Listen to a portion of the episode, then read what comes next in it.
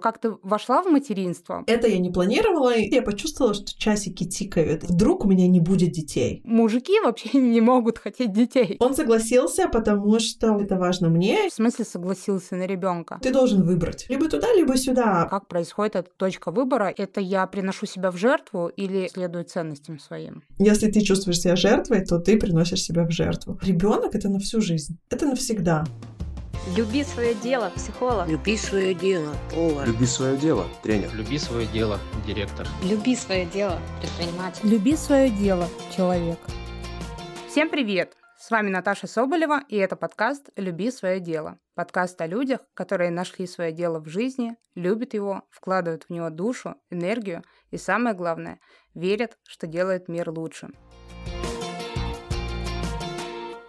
Сегодня у меня в гостях очень необыкновенный человек, коуч, автор онлайн-курсов принятия себя и анатомия эмоций, исследовательских проектов по отношениям, материнству, исследованием вопроса «Я хочу ребенка», в прошлом ученый, кандидат биологических наук, мама сына двух с половиной лет, Лена Дегтярь. Лена сейчас живет в Мильбурне и работает онлайн. Лена, привет. Привет. Я очень рада, что мы с тобой записываем подкаст, о котором договорились, мне кажется, еще очень, не знаю, миллион лет назад. Я очень-очень рада, что ты пришла. Я так много всего о тебе рассказала, потому что как раз сейчас ехала и думала, вот ты настолько разносторонний человек и при этом очень глубокий во всем, что ты делаешь. Это достаточно уникальная ситуация, на мой взгляд. И, собственно, я тебя позвала сегодня поговорить о очень важном вопросе, поговорить о материнстве несмотря на все твои регалии, все твои проекты, мне хочется поговорить именно об этом. Почему я захотела, собственно, позвать тебя? Потому что, а, наверное, в моем кругу общения, и э, вот все, что я вижу э, о материнстве, у меня очень много друзей, у которых есть дети, очень много знакомых, очень много детей всегда вокруг. И наблюдая за тобой, я вижу ту ролевую модель материнства, которая, наверное, мне очень близка, и мне бы хотелось что-то подобное реализовать, и поэтому такой у меня исследовательский интерес с тобой об этом поговорить. Так расскажи мне, что в, в том, что ты видишь, делает меня ролевой моделью для тебя. Вот, давай, наверное, тут хороший вопрос, и э, мне хочется его подраскрыть чуть позже. Давай мы начнем с того, что я бы очень хотела, чтобы ты рассказала свою историю, как ты вошла в материнство, потому что для меня уже это часть той ролевой модели, которую я вижу. И я хочу, чтобы вот как раз об этом, с этого мы начали. Да, это прям смешно, что ты, э, знаешь, ты ответишь мне этот вопрос. Как раз на этой неделе стартовал мой второй поток вот этого исследования «Хочу ребенка, И у меня никогда не было в планах делать такое исследование. Я делала исследования про материнство, и про отношения, и про ценности, много чего. Это я не планировала, и мне как-то позвонила Оля Маркес, мы периодически созваниваемся, и говорит, вот я всем рассказываю твою свою историю. Ты должна создать этот проект. Ты единственный человек, который там прикинул, так, я хочу ребенка, так, мне для этого нужны отношения, так, раз, пошел и методично просто все пунктики закрыл, все галочки поставил. И тут, типа, ты должна провести людей, у которых есть этот вопрос. Я всегда смеюсь, что я готовилась э, к жизни без ребенка намного более основательно, чем к жизни с ребенком. Просто прикол в том, что когда я этим вопросом задалась прям активно, мне было года 34-35, наверное, у меня не было серьезных отношений, я очень переживала. Вот, знаешь, был момент, я почувствовала, что часики тикают, и я подумала, блин, как бы, а вдруг у меня не будет детей? Ну, то есть на тот момент, как минимум, у меня, а, мне было очевидно, что, а, э, я хочу ребенка только в отношениях, то есть э, я выросла в Израиле. В Израиле вообще другое, другое отношение к материнству и к теме детей, чем в русскоязычном российском пространстве. По крайней мере, в том, что многие женщины, которые не смогли э, создать отношения, построить отношения, идут в банк спермы, рожают ребенка сами, становятся матерями-одиночками, иногда даже идут в банк спермы и рожают от одного и того же донора двоих детей, тогда у них как бы дети сиблинги, это вообще норма. И это как бы принято обществом так делать. Это вообще абсолютная норма, нету в этом никакого ничего. То есть там, на самом деле, ценность дети, она настолько высокая, что практически женщина не может себе позволить, знаешь, типа остаться без ребенка. Это кажется очень бессмысленным. И поэтому отношения не условия для того, чтобы в жизни появился ребенок. А мне такая история у меня тоже, как ты понимаешь, вы, я выросла в этой среде, значит, у меня не, не было никакого предвзятого отношения к такому, знаешь, э, варианту, но я не хотела. То есть это не была история, в котором... И мне было легче, типа, без детей. Плюс я поняла, что я не хочу никаких эко и вот этой всей истории. То есть вот будет ребенок будет, не будет, не будет. То есть у меня сестра много лет это очень сильно откликается к тому, о чем я сейчас много думаю. У меня есть пара друзей, у которых вот не получилось, и они вообще даже в эту сторону не смотрели. Там завели собаку и, и живут э, счастливо как пара и как семья. То есть у меня были какие-то такие понимания о том, как бы я это хотела, но 35 лет, часики тикают, отношений на горизонте нету. И я такая, окей, как я... Ну, типа, это значит, что мне нужно наполнить свою жизнь смыслами. Ну, то есть ребенок приносит какой-то смысл. Это однозначно точно. Мне очень хочется прям вот эту фразу зафиксировать. Ребенок привносит какой-то смысл. Да, да, он, он однозначно привносит в жизнь смысл. Он, он может стать мотивацией. То есть даже если ты не шла в историю с детьми с этой мыслью и не собиралась из ребенка делать объекта или внешней мотивации для твоих как бы там амбиций, еще не знаю чего, это неизбежно становится. То есть ты как бы естественным образом начинаешь направлять свои ресурсы в эту сторону. Ты, может быть, хочешь, там, не знаю, больше зарабатывать или как-то лучше обеспечивать, но тебе нужно больше, чем когда ты живешь, ну, с жизнь без ребенка, да. Он привносит с собой какие-то смыслы, и если этих смыслов не будет в моей жизни, то мне нужно заполнить ее какими-то другими смыслами. Чем я успешно и занялась, но параллельно как бы я искала способ построить отношения, э, с кем-то познакомиться, найти как-то вот эту историю все-таки попробовать реализовать. То есть, э, да, я была абсолютно готова к тому, что в моей жизни может не появиться ребенка, но это не значит, что мне нужно перестать действовать по направлению туда, куда мне хочется, да. Вот, я в 36 лет познакомилась с Сэмом, и и это сама по себе тоже интересная история, потому что у него не было такой сильной потребности в детях, и, по сути, я вот и на проекте об этом рассказываю. Он согласился, потому что он знал, что это важно мне, и ему хотелось быть со мной. То есть это была такая история. А, к слову, он потрясающий отец и очень любит Зака. Зак — это мой сын. Это точно. Это, это очень видно в твоем блоге. Да. Я всегда восхищаюсь. Он очень-очень вовлеченный. У нас родительство 50 на 50. Он привнес в его жизни тоже очень много всяких смыслов, которые, ну, типа, которые он не искал, но они с ним случились, скажем так. И поэтому я в 39 лет вот родила Зака, то есть сейчас мне 42. Все, план максимум выполнен, все галочки поставлены, можно уходить в закат, жизнь удалась. Слушай, мне очень хочется как раз вот про Сэма спросить. Может быть, это тоже кому-то откликнется. Это очень интересная история. Это может в чьих-то ушах прозвучать, в смысле согласился на ребенка. Но это очень интересный случай, потому что мой муж говорит о том, что, ну, это вообще э, не самая общепринятая концепция, в которой мужчина хочет ребенка, что скорее женщина хочет ребенка, чем мужчина. И в ушах людей, с которыми это не развернута мысль, это может прозвучать очень странно, что мужчина говорит, мужики вообще не могут хотеть детей. это очень странная концепция. Но я понимаю, о чем он говорит, и поэтому мне очень близко то, что ты про Сэма говоришь. Может быть, ты можешь поделиться этой мыслью, потому что я уверена, что кто-то тоже сталкивается с таким, что муж может как-то вот нерьяно хотеть детей, и как вот этот диалог, может быть, произошел у вас? Как он произошел? В какой-то момент я просто поставила вопрос ребром, давай будем честны. Ну, то есть, как бы, потому что мне это важно, я должна понять, типа, мы вместе или нет, потому что у меня еще есть какой-то там отрезок времени, который я даю сама себе, для того, чтобы у меня еще получилось реализовать какие-то, знаешь, желания, которые я хочу в жизни реализовать. Поэтому ты должен выбрать. Ну, как бы, либо туда, либо сюда, потому что мы были на тот момент три года вместе, то есть это достаточный срок для того, чтобы попробовать понять, в какую сторону я хочу грести, да. Я думаю, что это неправда, что мужчины могут не хотеть детей. Я думаю, что есть достаточно мужчин, которые хотят детей. И я не знаю, ты видела или нет, я недавно в Инстаграме делилась... Запрещенная экстремистская организация на территории Российской Федерации.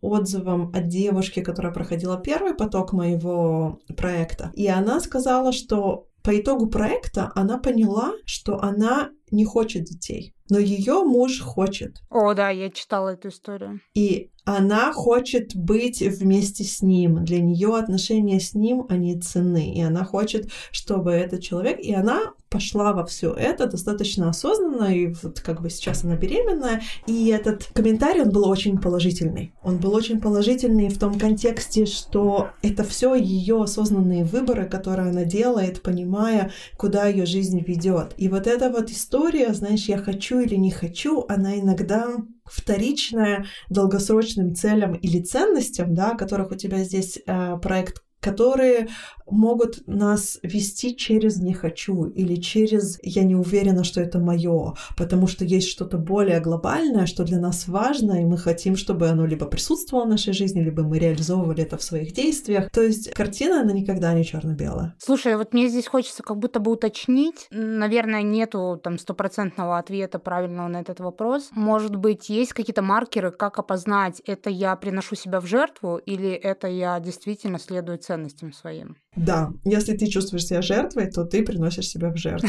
Ну, нет, это звучит смешно, но это на самом деле так и есть. То есть, если я не беру ответственность за свои выборы, если я делаю это ради кого-то, то есть вот во мне такое, я хочу сделать это ради него, то мы открываем дверцу в сожаление и в обвинение, и в ощущение себя жертвой. Если я делаю честный выбор, честно отвечаю себе и говорю, это не ради него, а ради меня, которая хочет быть с ним, и не готова сейчас выйти из отношений, порвать их, то тогда я присваиваю себе ответственность. Это работает и наоборот, да. То есть я же могла, в конце концов, там, не знаю, остаться с Сэмом, надеяться, что у него изменится какое-то там его решение, и в конце концов, вот из-за тебя в моей жизни нет детей. Нет, это не из-за тебя, это из-за моих выборов, которых я вовремя не остановила. И на развилке, где я могла еще успеть там пойти в другую сторону, я не сказала, все, да, это сложно, потому что очень сложно брать ответственность за выборы, которые мы делаем в жизни,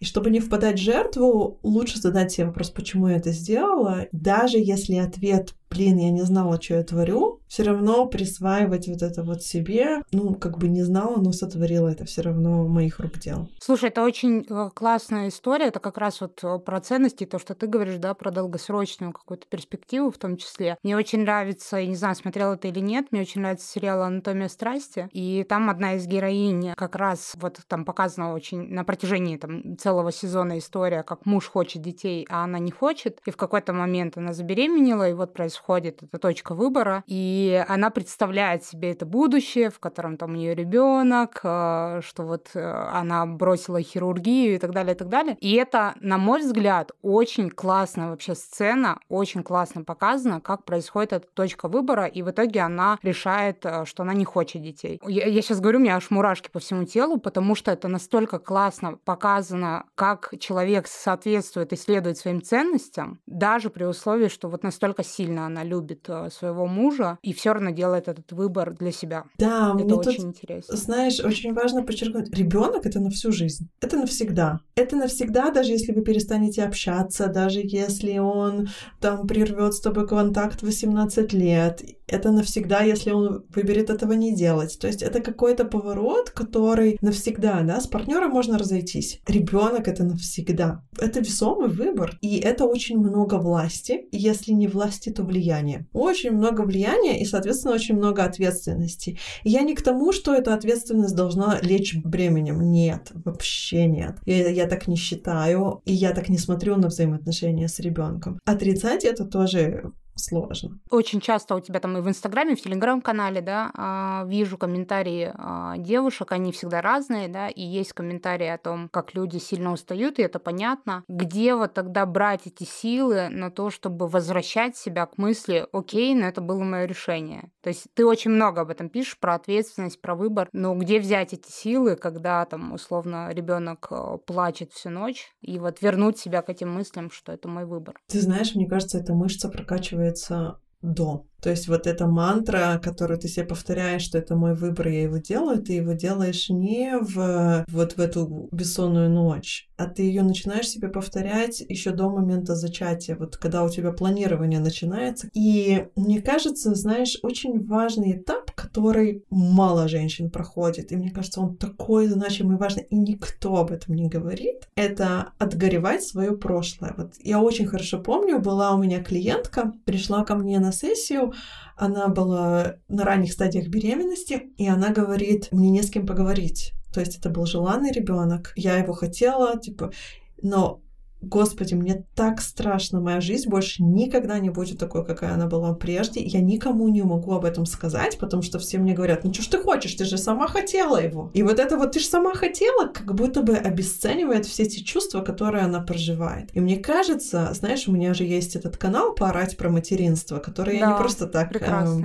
создала. Он, вот если его почитать, ты видишь, сколько женщин застревают в этой истории, как «а могло бы быть иначе», а вот если бы этого ребенка не было, а вот если бы не он, я бы сейчас пила шампанское в Париже. И вот это если бы для меня всегда индикатор того, что не произошло вот этот момент выбора, что все, та жизнь закончила, и не произошел весь тот момент горя и отпускания от того, что больше иначе не будет. Это, этого, если бы его вообще не существует ни в какой параллельной вселенной, а его нету. Есть вот только вот это. И как я строю свою жизнь вокруг этого. И, и если ты начинаешь вот так вот готовиться вот прям сильно заранее, то в тот момент, когда ты попадаешь в эту усталую ночь, а их может быть очень много, их может быть годы просто усталых ночей, Я хочу сейчас прям проговорить, что материнство — это не только фоточки в Инстаграме с красивой коляской и чашкой кофе, это еще и много-много усталости и бессонных ночей. Моему ребенку два с половиной года. До двух лет он просыпался от пяти до семи раз за ночь. Сейчас мы спим. Мы спим прекрасно. Я встаю, всего лишь три раза за ночь. И это, я считаю, прекраснейший сон.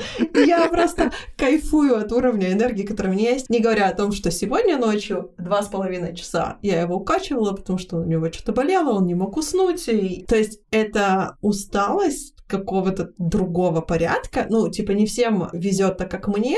Э, некоторым попадаются дети, которые actually спят. Ты устала много. Много, и чем больше, тем меньше ресурсов вывозить, и эмоционально, и все остальное. И к этому нужно готовиться тоже. Э, готовиться не потому, что это дум. Знаешь, дум в смысле, ну, дум это английское слово, типа конец света. Все, мы обречены, и больше никогда ничего хорошего в нашей жизни не будет. Но мне кажется, первые пару лет однозначно я думаю, где-то лет до трех-четырех это сложно, со временем как бы становится полегче, именно просто физически. Но в этом есть много радости тоже. То есть я знаю, что сейчас принято и классно говорить о том, о честности в материнстве, да, я тоже большой адепт этого, что это сложно, что это утомительно, это, знаешь, типа не свободно, много есть обстоятельств, которые тебя сковывают по рукам и по ногам, потому что ты заботишься о беспомощном человеке, но можно это все наполнить смыслами, можно в этом увидеть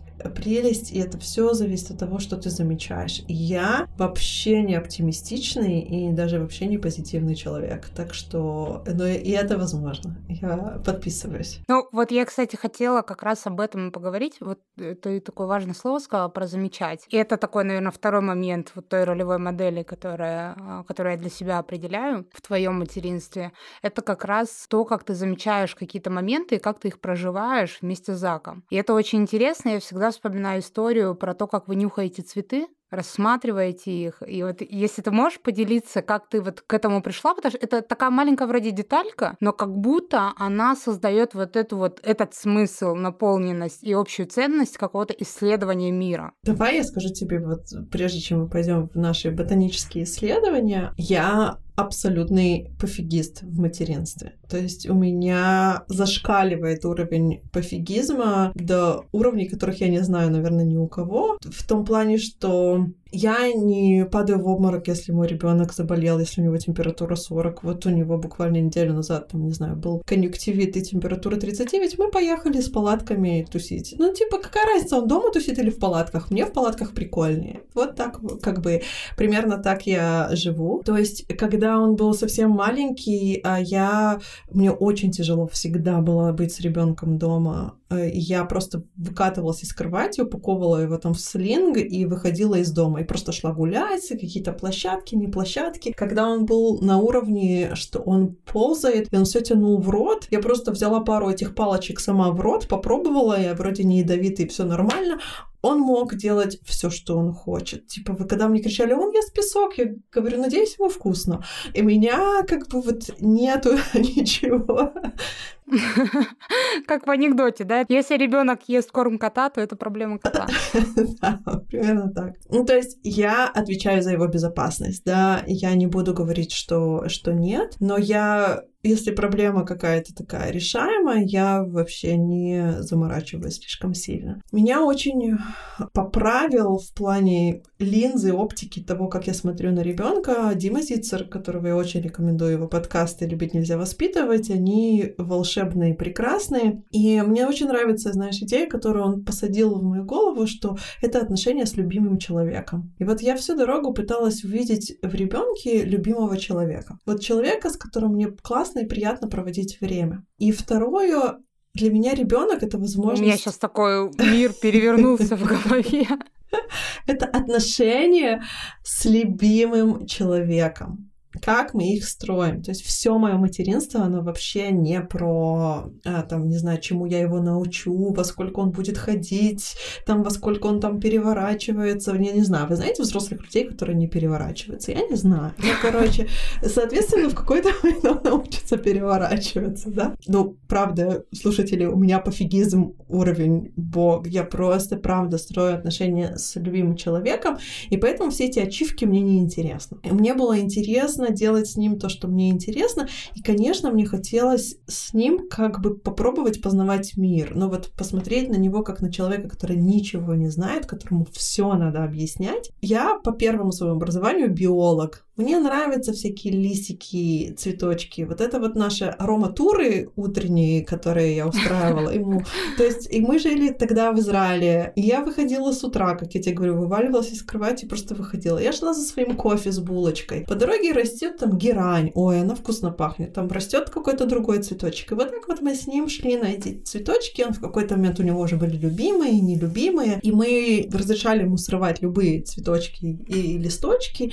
И, и мне казалось, что это какое-то классное. Мне очень-очень тяжело дается взаимодействие с человеком таким маленьким, с которым я разговариваю не могу разговаривать как со взрослым. И поэтому мне все время надо было искать что-то, что мне будет, было бы интересно, потому что на самом деле в своем материнстве я познала такие глубины скуки, которые мне просто сложно передать. Это просто очень скучное занятие. Я не тот сюсюкающийся человек. Поэтому я готова была э, хвататься за все, что маломальски может быть мне тоже интересно, чтобы мы с ним э, взаимодействовали. Это классная концепция. Тут недавно тоже я видела у тебя сторис. Где-то вы были то ли на площадке, то ли где-то. И я сейчас попробую описать своими словами, ты скажешь, правильно ли я вот вижу это. Что получается, есть некий буст вот этого скучного времени с ребенком, из-за которого можно злиться, не знаю, переживать, расстраиваться и так далее, и так далее, да. При этом можно найти что-то интересное в этом бусте, что будет интересно тебе, и вместе, например, с ребенком или даже не вместе исследовать это. Так ты это видишь? Да, абсолютно. Ну, как бы иначе это просто невыносимая мука. Я очень хорошо помню, как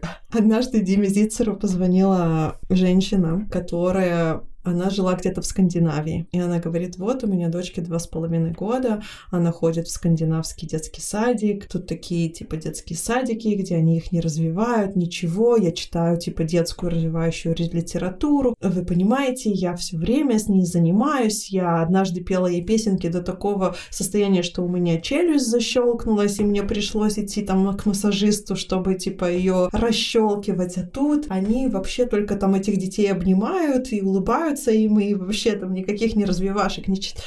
И, и он ей говорит, типа, выдохните. И вот я себе пытаюсь представить картину, в которой я пою своему ребенку для того, чтобы у меня там, не знаю, замыкает челюсть. Это просто невозможно. То есть, например, одна из вещей, которые, с которыми мне чуть-чуть сложно, да, то есть есть э, вот эта вот идея когнитивного развития, где говорят, вам нужно много разговаривать с ребенком. И я была настолько вымотанная бессонницей, что вот я очень хорошо помню, как я иду, я молчу, и я понимаю, что у меня нету никаких сил ничего не рассказывать, и вообще абстрактное тем более. И я такая, ладно, сегодня помолчу и завтра помолчу. И я понимаю, что, в принципе, глобально я не разговариваю со своим ребенком так много, как не знаю, пишут в книжках, что можно было бы, или как я вижу другие. Как могла бы моя мама? Моя мама очень общительный человек, может очень много разговаривать здесь. Я себе прощаю. Ну, правда, вот, ну, это правда, я могла быть лучше, но, ну, вот будет у него такое, типа, когнитивное, нера,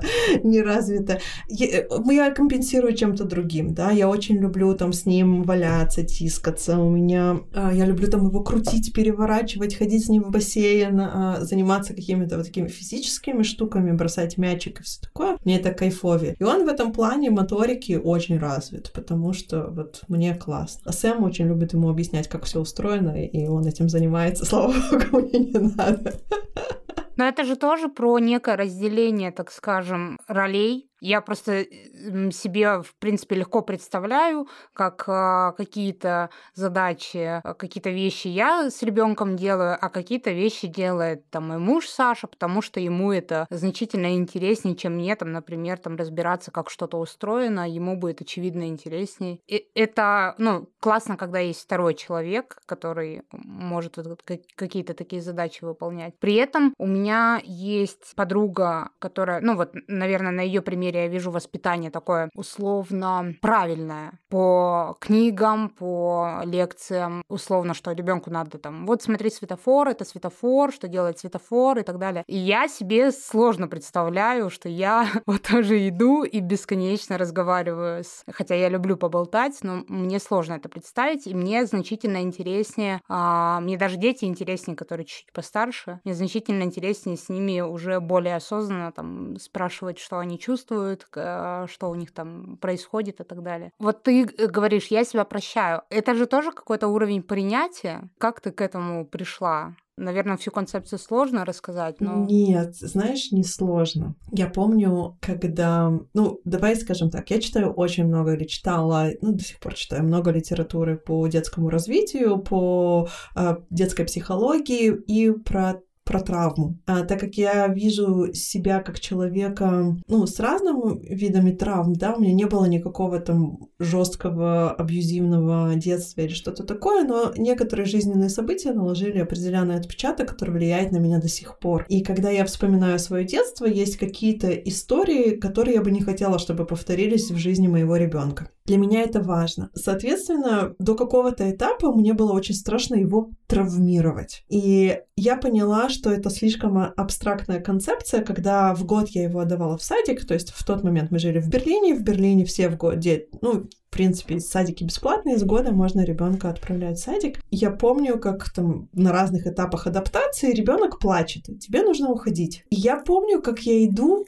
и часть меня, конечно, радуется, что наконец-то у меня есть время 15 минут, полчаса выпить кофе, пока там э, я вернусь. Часть меня, о май гад, я травмировала своего ребенка, и вот это вот все. И тогда в тот момент я себе не дала вот на, остановиться вот на этом «О май гад», покрутила дальше. Я себя спросила, что для меня значит травмировать ребенка, что я боюсь, что с ним произойдет. И я поняла, что мне очень сложно, что он как будто бы не справится. И тогда я поняла, что моя задача помочь ему справиться, потому что травма в некоторых определениях это не то, что с нами случилось, а то, что у нас не было возможности проговорить и переработать случившееся с кем-то другим. То есть у нас не было возможности пропустить через себя событие, которое было для нас сложным. И, соответственно, оставшись с ним наедине, мы вокруг него строим какие-то конструкции для того, чтобы себя защитить. Это выливается в определенные формы поведения. И тогда я приняла для себя решение, что А, любому ребенку будет что рассказать. Б, я попробую понять, что важно для меня в родительстве и действовать из этого места. Все остальное он справится.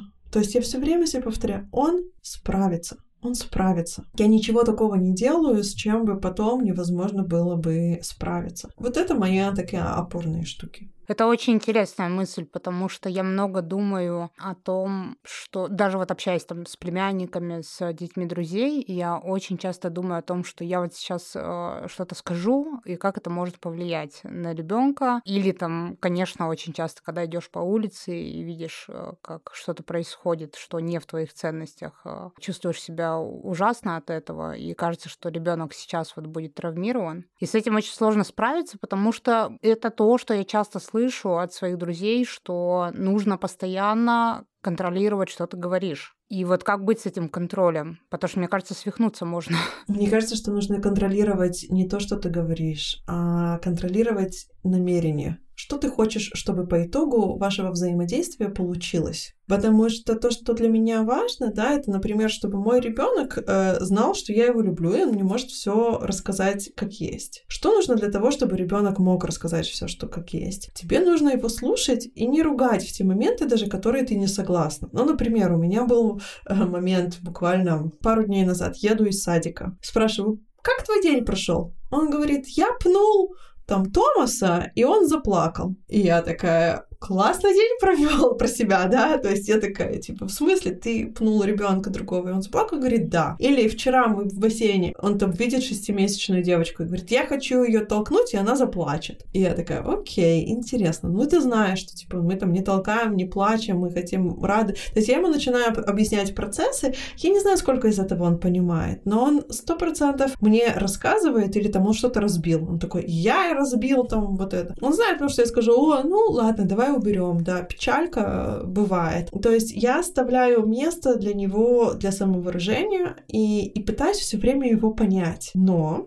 Тут есть очень важный момент. Нельзя не быть в контакте с самим собой. И это очень важно, потому что я, я все время наблюдаю за другими детьми и пытаюсь понять, как родители с ними взаимодействуют, что они получаются такие или другие, или 25 И я вижу часто детей без границ. Ну, там, детей, которые достаточно взрослые, но ведут себя так, как, как ну, типа, не знаю, не чувствуют вообще ни социума, какое-то странное такое поведение, я понимаю, что где-то им не объяснили, ну, так мы не ведем, и просто пошли по пути наименьшего сопротивления. То есть я хочу, не хочу сейчас истерику, ладно, пусть делает все, что хочет. То есть это вообще не мой подход. Это как раз разница, мне кажется, между вот э, некой вседозволенностью и свободой у ребенка. Да, нету вседозволенности.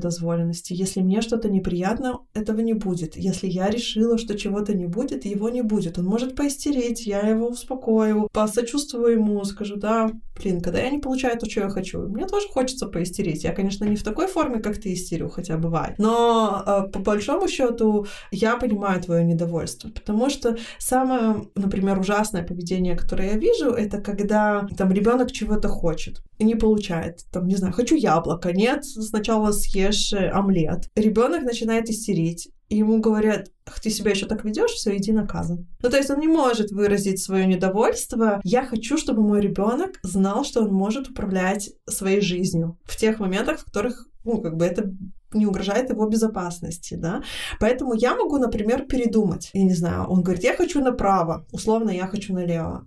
Я говорю, нет, пойдем налево. Он начинает истерить. Я такая, так, мне принципиально вообще сейчас идти направо или налево? Я могу остановиться, подумать, порефлексировать. Такая, а, мне не важно. Я говорю, знаешь что? Окей, пойдем направо.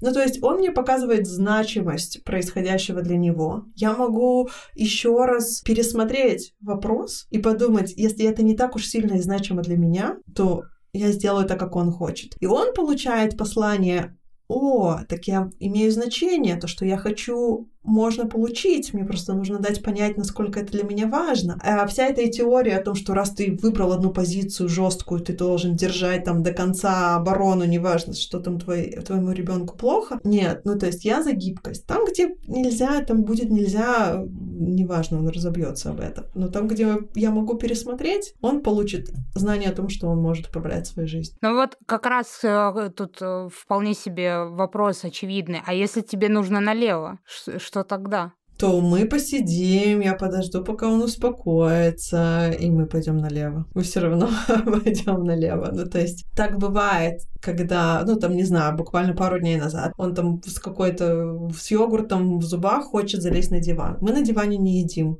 Он, с одной стороны, он плачет, он топает ногами, он пытается меня ударить, он пытается пробить все возможные... Нет, я там стою, и я вижу, я вижу эту волну, как она идет на пике, и в какой-то момент он начинает успокаивать. Причем я его не успокаиваю, я просто говорю, я вижу, да, я, мне тоже иногда хочется поваляться с едой на диване, но мы не едим на диване. Вот в нашем доме так устроено. И он разбивается об это, и он сдается, и он понимает, окей, через пять минут у него, он такой смешной, у него есть такой me happy again, типа, я, и все, и у нас уже опять. Он, правда, реально, он может быть такой, типа, Класс. плакать, плакать, me happy again, и все, и, типа. Это классно. У меня, кстати, есть, у меня какая-то такая штука, что мне важно сказать, что, типа, я уже в норме, проговорить это вслух. То есть, если что-то произошло, это прикольно. Очень интересный сигнал э, обществу, что я снова, со мной все снова окей.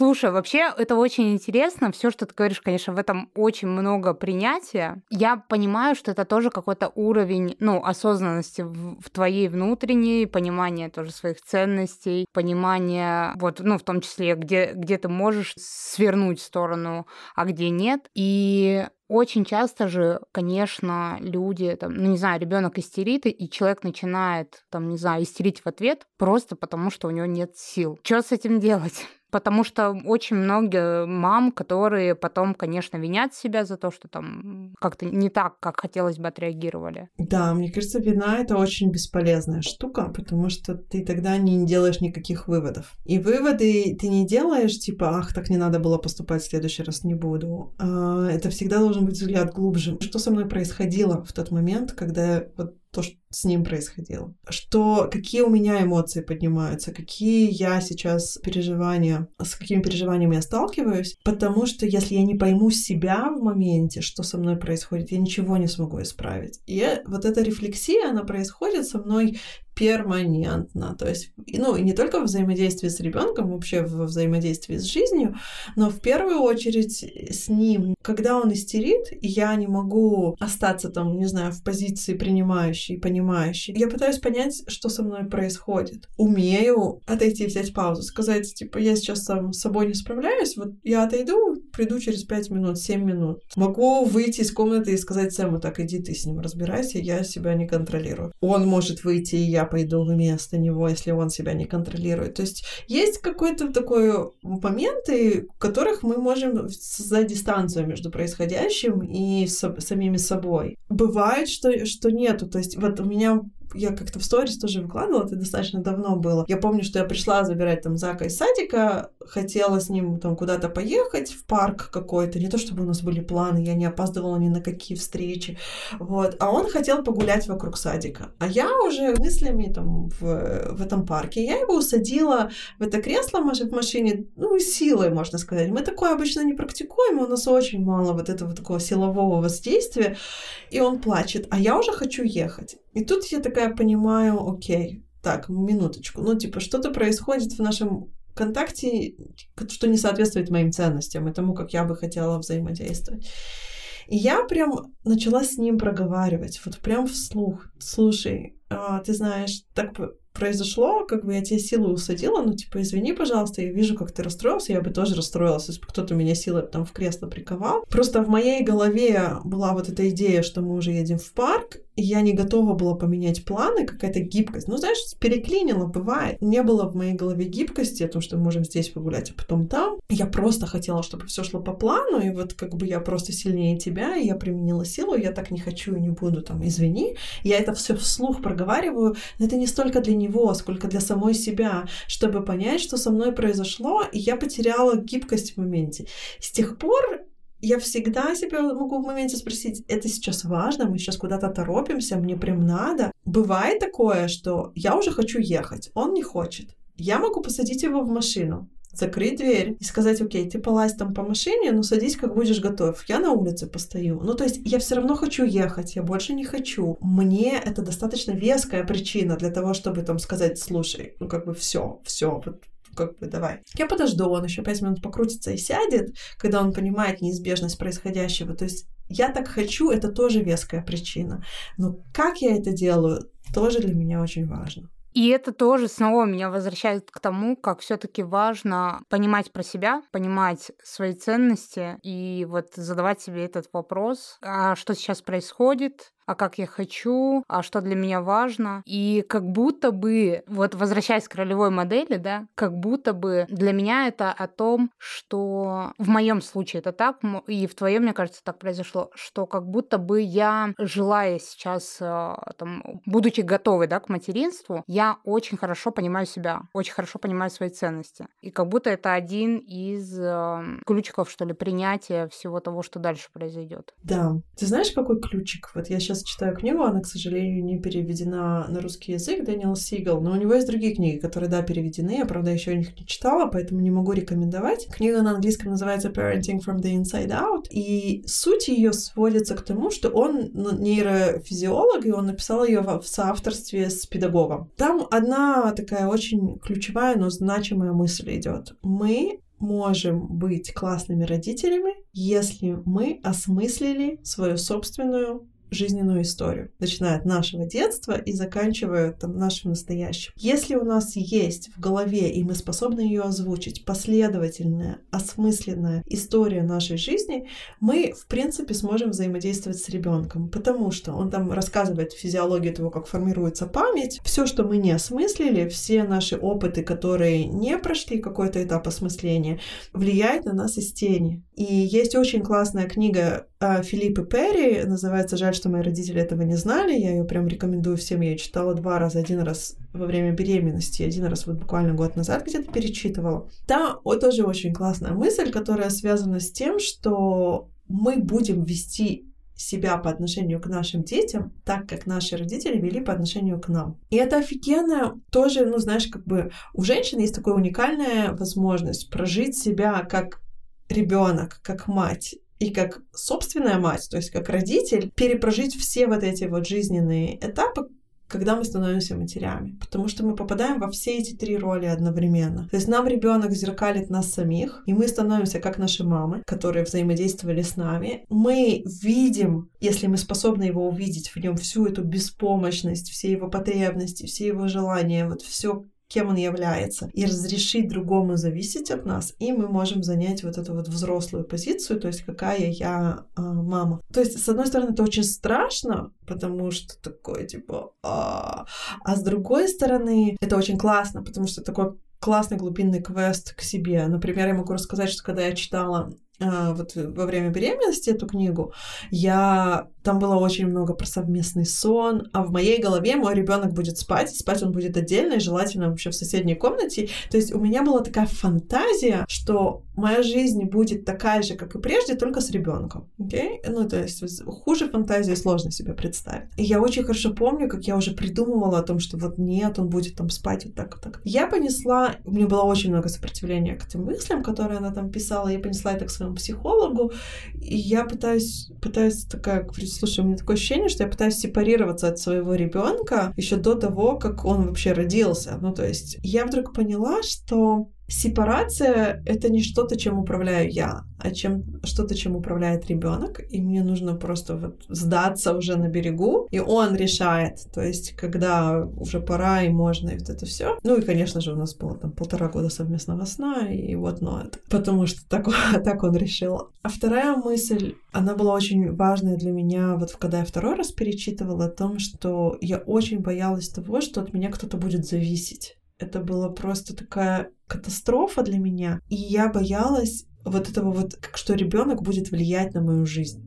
ну, как бы это смешно этого бояться, потому что это неизбежно, да, но для меня вся эта сепарация, она была о том, что я не хочу, чтобы никто влиял на мою жизнь, потому что для меня влияние — это как будто бы согласиться с тем, что я больше не живу свою жизнь. А у меня там в голове были много конструкций, как вот ничего в моей жизни не поменяется. И открывшись этому влиянию, на самом деле, оно меня очень обогащает, потому что я могу, пока я не могу эти вещи осмыслить, я не могу войти в полноценный контакт со своим ребенком. Поэтому на протяжении всей его жизни я читала не книжки по развивашкам и еще не знаю что, а книжки по психологии и развитию, знаешь, но не западая вот в эту крайность, в которой, типа, знаешь, мать, вся вселенная это ребенка, и вот он, если без, ну, как бы вообще не справится, не выживет, это все правда с одной стороны, но моя задача там, где я уже устала, там, где я уже не вывожу, там, где я уже по-другому не хочу, делать так, как комфортно мне, да. Я еще раз повторю, мой ребенок с года ходит в садик, все выжили, наши отношения прекрасны, и он справится. И моя задача, чтобы он получал такой месседж, что его любят, но жизнь — это, знаешь, не конфетка на блюдечке, и ему придется с ней справляться. И я хочу, чтобы мой ребенок вырос не размазнёй какой-то, которая, знаешь, которая все получает по, по любой прихоти, и, соответственно, он не понимает, что жизнь, она всякая разная бывает, и он ни с чем не учится справляться. Хочу, чтобы он умел справляться с этой жизнью и знал, что он значим, любим, прекрасен, ценен э, сам по себе, ему не надо никем быть для того, чтобы быть достойным любви. И вот моя цель вот найти баланс и фьюжн вот этих двух концепций. Звучит это все очень круто и очень близко мне. И как раз про вот э, а, я слышала очень много про то, что в целом очень важно, чтобы у ребенка было вот ощущение я справлюсь, что мир безопасен, что мир надежен. То есть есть какие-то вещи, которые гораздо важнее, чем там э, сыто будут и так далее. Мне это очень близко, как будто мне кажется, что я вот как-то много думаю. Понятно, что детство у меня там было не самое сладкое, не самое классное. Мы жили очень сильно бедно, и иногда даже кушать нечего было. Но как будто вот эта идея, что я могу справиться с какими-то сложностями, вот в 2022 году показала, насколько. И, и это все очень интересно. И еще, знаешь, мы, наверное, как будто так уже близимся к завершению. И я хотела как раз, вот у меня есть такой вопрос, и он как будто очень отражает то, что ты сказала про сепарацию. Ты говоришь, э, ребенок сам сепарируется, да, но это же надо заметить и дать ему возможность. Тут вопрос, где вот эта вот грань между любовью к ребенку и одержимостью ребенком. И как эту грань заметить? Заметить, что вот сейчас этот момент, когда происходит сепарация. Мне кажется, что это все возвращается к тому, э, зачем я делаю все, ну, то, что я делаю сейчас. Ну, например, у меня есть э, знакомая, которая потеряла ребенка. 3-4 года было ребенку. Ну, то есть там, это зна очень значимая потеря. И после этого из-за болезней, после этого много лет, чуть ли не 10 лет, там было попыток родить еще одного ребенка. И после этого как она мне рассказывает, у меня там три врача разных, педиатра, с которыми я советуюсь. Ну, для моего спокойствия. И вот когда она говорит для моего спокойствия, для меня это окей. Я понимаю, что она понимает, зачем она это делает. Это не потому, что, знаешь, она может на самом деле предотвратить какую-то трагедию в будущем, но трагедия в прошлом наложила такой отпечаток, который, чтобы для своего спокойствия мне нужно три педиатра, одного мало. And it's okay. Если мы понимаем, что мы делаем, если мы не говорим, это я ради твоего блага это делаю, это вот я для тебя это делаю. Плюс смыслы. Мне не кажется, знаешь, что что-то плохое в том, чтобы ребенок стал смыслом жизни для кого-то. Ну, то есть, там, не знаю, нет никаких больше интересов, я там вожу их на кружки, занимаюсь только ими. С, с одной, знаешь, типа, со звездочкой. Чем я буду наполнять свою жизнь, когда они вырастут? Какими смыслами после этого? Есть ли у них во всем этом свобода выбирать свою жизнь так, как они хотят жить, да? То есть я готова, например, возить их на все кружки, но эти сами кружки, они выбирают, они управляют своей жизнью, а я создаю вот просто все условия только для них, и вообще ничем больше не хочу заниматься, кроме как создавать условия. Ну, то есть я садовник, да, ну как бы садовник по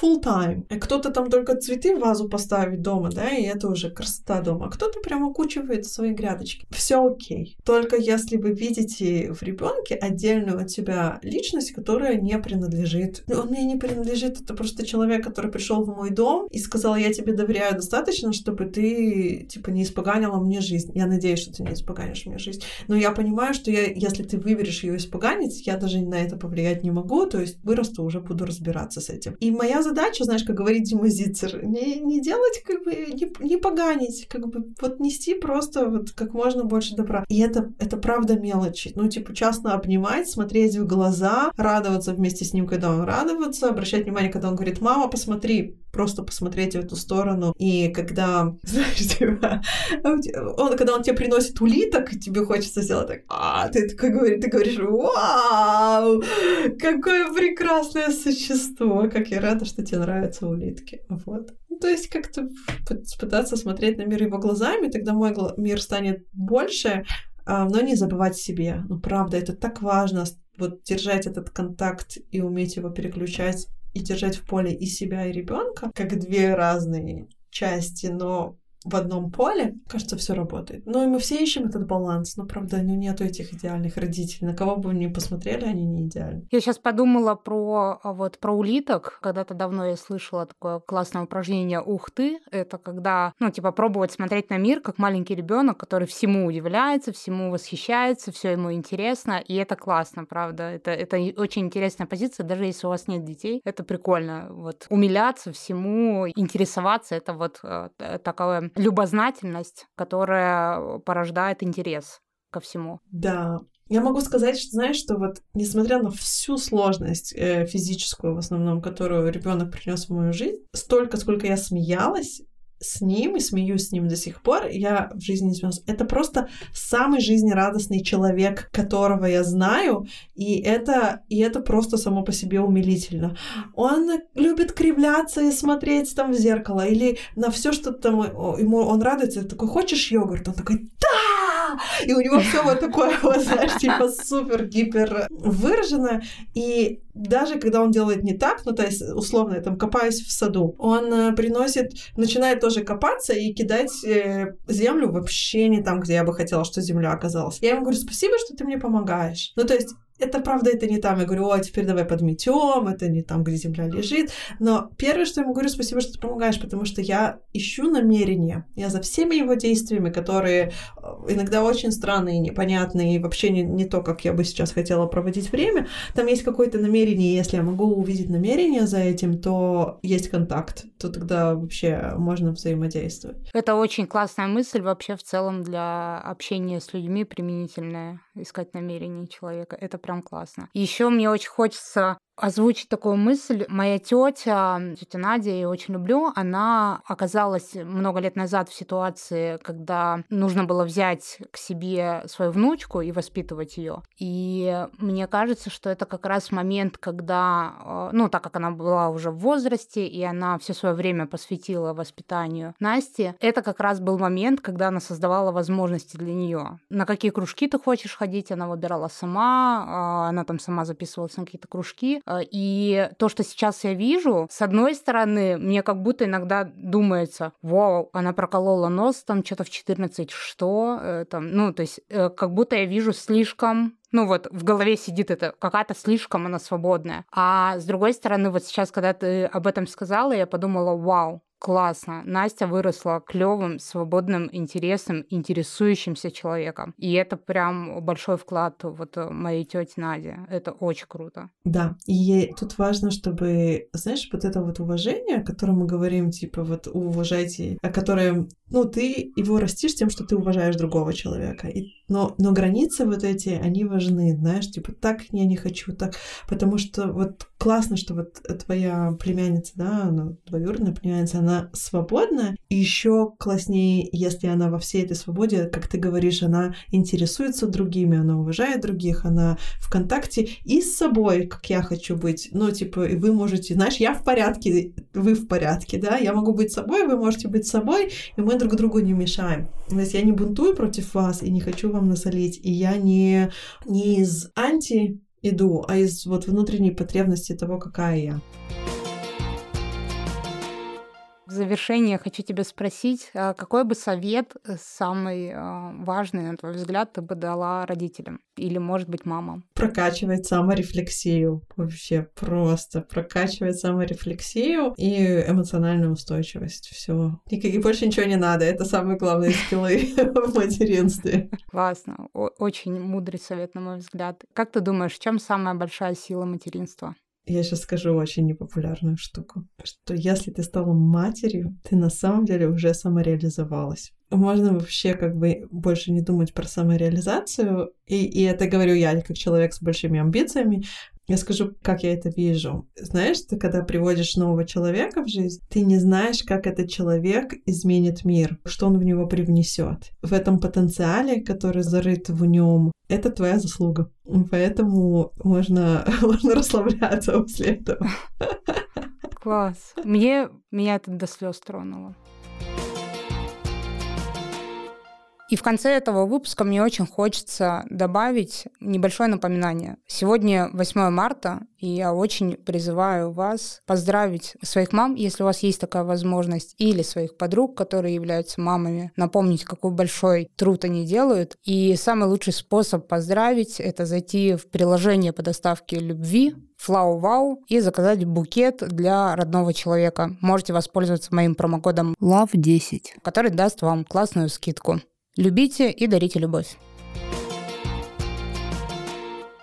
Лена, спасибо тебе большое за такую чудесную беседу. Она получилась, правда, очень увлекательной. Я уверена, что это будет полезно послушать всем мамам, да и не только мамам. Э, и спасибо, что ты пришла и согласилась поговорить об этом. Еще мне было очень кайфово. Спасибо большое тебе. Спасибо всем, кто нас слушал. Пишите обратную связь, ставьте звездочки на Apple Podcast, оставляйте отзывы. Я всегда рада вам и вашим прослушиваниям. Всем спасибо, до новых встреч. Люби свое дело, психолог. Люби свое дело, повар. Люби свое дело, тренер. Люби свое дело, директор. Люби свое дело, предприниматель. Люби свое дело, человек.